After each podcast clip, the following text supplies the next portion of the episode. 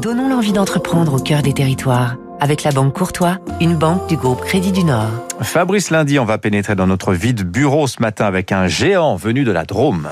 C'est le leader français dans le domaine de l'impression pour les entreprises, ce qu'on appelle un bureauticien et intégrateur IT. CPRO, basé à Valence, le premier revendeur français d'imprimantes, de copieurs, de scanners.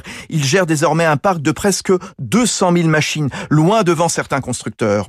Spécialisé à ses débuts il y a 30 ans sur le métier de l'impression, CPRO a élargi son périmètre sur l'informatique et les télécoms grâce au numérique, qui facilite tout le process administratif d'une entreprise. Exemple, la dématérialisation des factures fournisseurs ou du bulletin de paye qui permet de faire jusqu'à 70% d'économie, ou le soft phone qui permet de passer des appels depuis son ordinateur mais puisqu'il reste malgré tout du papier, CEPRO mise sur l'impression verte. Gilles Perrault, son directeur général. Quand on récupère des photocopieurs ou des imprimantes chez nos clients en fin de vie, on les récupère avec des cartouches d'encre à l'intérieur, qui sont certaines pleines, certaines vides, on va dire à moitié pleines. Et avec des cartouches à moitié vides, eh ben on fait euh, des cartouches pleines et on les recycle. Quand on récupère les machines aussi, on récupère des pièces détachées qui vont nous resservir en SAV.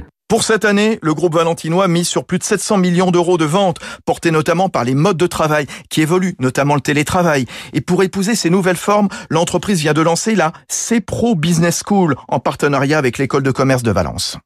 C'était